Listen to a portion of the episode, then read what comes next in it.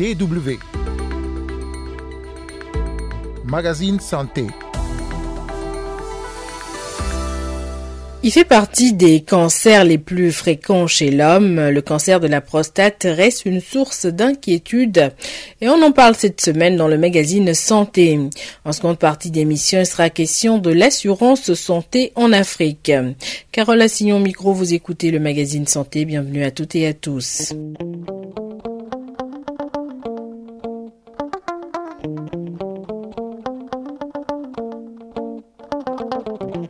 Il survient le plus souvent chez les hommes âgés. On estime en effet à 66% le taux de cancer de la prostate apparaissant chez les hommes âgés de 65 ans et plus. Le cancer de la prostate est l'un des cancers les plus fréquents chez les hommes, mais dans des pays comme le Sénégal, parler de la maladie reste encore tabou et beaucoup hésitent à consulter alors même que des possibilités de prise en charge existent. Le reportage à Dakar de notre correspondant Robert Adé. Motus et bouche cousue. Parler des troubles de la prostate ici à Dakar est un sujet tabou pour les hommes, à l'exception de Mustapha Diouf, croisé sur l'esplanade de la place de l'indépendance du Sénégal. Pour le moment, il ne souffre pas de la prostate. Si les médecins vous disent que vous êtes un malade de cancer, alors là, ça va créer des problèmes. Mieux vaut garder le secret que d'aller voir un médecin. Et ça ne me dérange pas encore, je peux vivre avec. Pourtant, le Sénégal fait partie des pays au sud du Sahara les mieux équipés pour le traitement du cancer de la prostate. Il y a une vingtaine d'années, le pays n'avait qu'un seul urologue en fonction à Dakar, mais depuis 20 ans, le nombre d'urologues a augmenté et la distribution s'est améliorée sur toute l'étendue du territoire national, a affirmé le professeur Serine Magueye, chirurgien urologue à Dakar. Les moyens de diagnostic qui sont en dehors de l'examen clinique donc du médecin, le laboratoire est disponible partout. Le test qui est fait le plus, même s'il n'est pas absolu, le PSA, on peut l'avoir dans toutes les régions du Sénégal. Alors qu'il y a 20 ans, on ne pouvait l'avoir qu'à Dakar et peut-être dans deux ou trois laboratoires. L'échographie existe partout. Les moyens de biopsie peuvent se faire presque partout parce que tous les urologues sont formés à faire des biopsies. Malgré ces atouts en possibilité de soins, les hommes n'ont pas cette facilité que les femmes ont d'aller consulter. Ils changent moins de médecins et d'urologues que les femmes ne changent de gynécologues, fait remarquer le professeur d'urologie Serine Magui Mais c'est normal. La femme a une horloge biologique avec des étapes particulières qui l'amènent à aller consulter. Par contre, les hommes n'ont rien. Et les hommes sont très pudiques, d'autant plus que la prostate est un organe profond qui se situe sous la vessie et derrière le pubis. Et pour examiner la prostate, il faut passer le doigt à travers le canal anal, ne pas dire l'anus. Et ça, c'est quand même gênant pour beaucoup d'hommes. Le toucher rectal, reconnaît Dr Gaël Denanou, médecin généraliste à Dakar, est un geste gênant mais indispensable qu'aucun autre examen, ni le scanner, ni l'échographie, ni l'IRM ne peuvent remplacer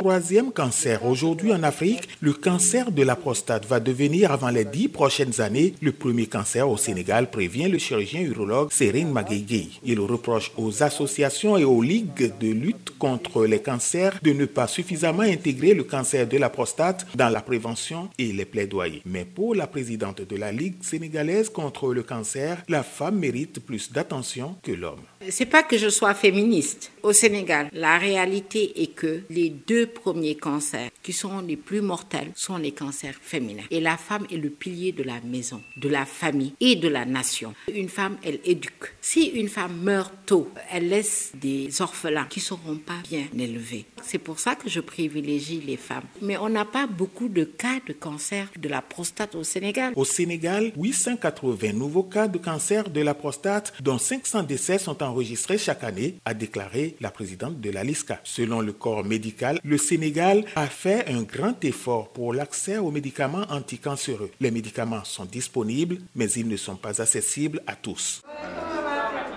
Contrairement aux premières lignes de traitement des cancers du sein et du col de l'utérus, la ligne de traitement du cancer de la prostate n'est pas gratuite. Pour soigner le cancer de la prostate, le patient doit débourser entre 110 000 et 120 000 francs CFA par mois pour une ingestion et pour l'achat d'une boîte de comprimés.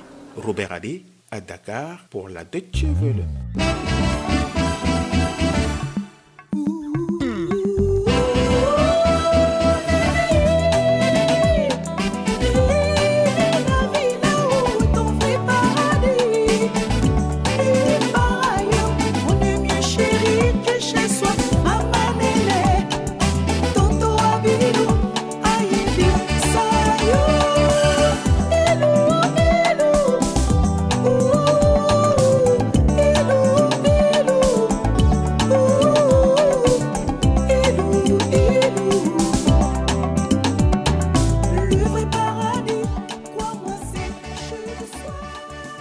Finir avec les épidémies et parvenir à des soins de santé complets pour tous. Dès le début de l'année 2019, le président de la Commission de l'Union africaine, Moussa Faki Mahamat, soulignait ainsi les objectifs ambitieux pour 2030, tout comme les chefs d'État et de gouvernement des pays de l'Union africaine qui ont clairement identifié le problème du financement insuffisant de la santé. Près de trois ans plus tard, les écarts restent toutefois toujours importants. L'assurance maladie universelle telle qu'instaurée il y a deux mois au Togo et actuellement en discussion au Bénin joue ici un rôle important. Dans certains autres pays, en revanche, il existe déjà une première expérience avec les assurances maladie universelles, par exemple au Ghana. Dans ce pays, l'assurance maladie a été introduite en 2003. Tous les citoyens peuvent s'inscrire moyennant de faibles cotisations annuelles. Les adultes paient actuellement environ 36 ghanéens, soit environ 4,35 euros, et les enfants 6 cedi. Avec une carte de santé, ils peuvent accéder aux services de n'importe quel établissement participant au programme gouvernemental. Mais l'assurance ne couvre pas toujours tous les frais. Betty Lawson vit à Accra. Elle s'est plainte des sommes élevées qu'elle a dû payer pour le traitement de sa petite fille. Malgré la carte d'assurance qu'elle a présentée lors de la prise en charge de sa fille, elle a encore dû payer 406 ghanéens, environ 58 euros pour les soins. Ce n'était qu'une petite blessure qui a dû être traitée. Nous payons cher pour l'assurance. Je pense que le service doit être meilleur. Explique Betty qui précise par ailleurs que seuls les médicaments bon marché sont remboursés. Au Kenya, le gouvernement a essayé différents modèles avant que finalement le président Uhuru Kenyatta ne fasse de l'assurance universelle une priorité politique en 2017. C'est ce qu'explique Patricia Odero. Elle est directrice régionale du Doc Global Health Institute à Nairobi. Notre caisse nationale d'assurance et nos assurances maladies privées couvrent une petite partie de la population, qui est souvent constituée de salariés et des personnes ayant volontairement opté pour une assurance maladie privée. Cependant, la majorité de notre population paie elle-même les soins.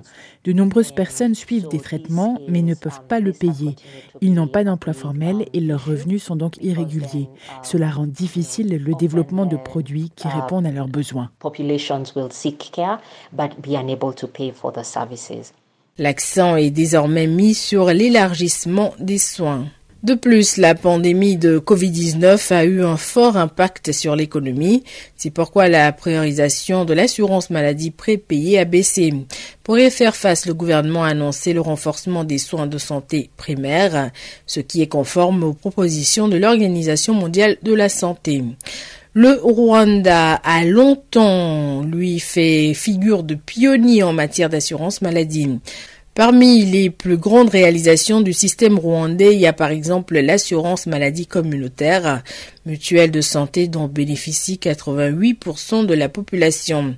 Un grand pas en avant selon Jean-Olivier Schmitz, expert en santé à la Société allemande pour la coopération internationale, GIZ. Depuis une vingtaine d'années, le gouvernement rwandais fait d'énormes efforts pour remettre en place une assurance maladie les plus démunis, une assurance pour tous. La GIZ apporte son soutien à ce programme. Jusqu'à il y a quelques années, les Rwandais devaient payer les visites chez le médecin de leur poche afin de pouvoir se permettre des interventions coûteuses comme une césarienne et un accouchement d'urgence. Les habitants des campagnes, par exemple, les familles d'agriculteurs ont dû vendre leur bétail parce qu'il n'y avait pas d'assurance maladie comme celle que nous connaissons en Allemagne depuis 130 ans. Jean-Olivier Schmidt explique par ailleurs comment le système actuel fonctionne. Chaque citoyen verse une cotisation régulière dans une cagnotte de santé qui est administrée par la communauté. Après une visite chez le médecin ou à l'hôpital, les services de santé facturent les prestations aux assurances communautaires et non plus comme auparavant par paiement direct. Les cotisations sont payées par tous les citoyens, mais échelonnées en fonction des revenus. L'État paye pour les plus pauvres.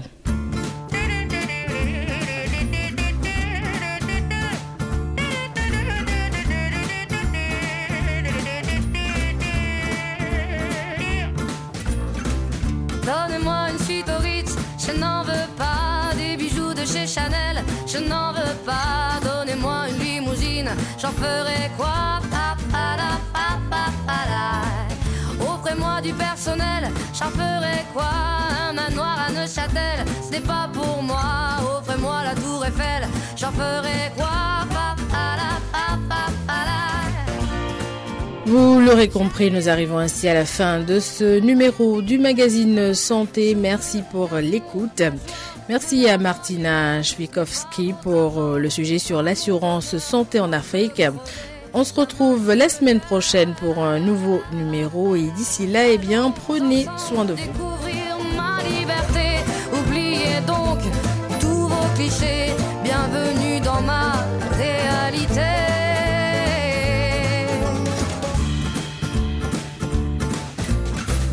J'en ai marre de bonnes manières, c'est trop pour moi. Avec les mains et je suis comme ça. Je parle fort et je suis France, excusez-moi.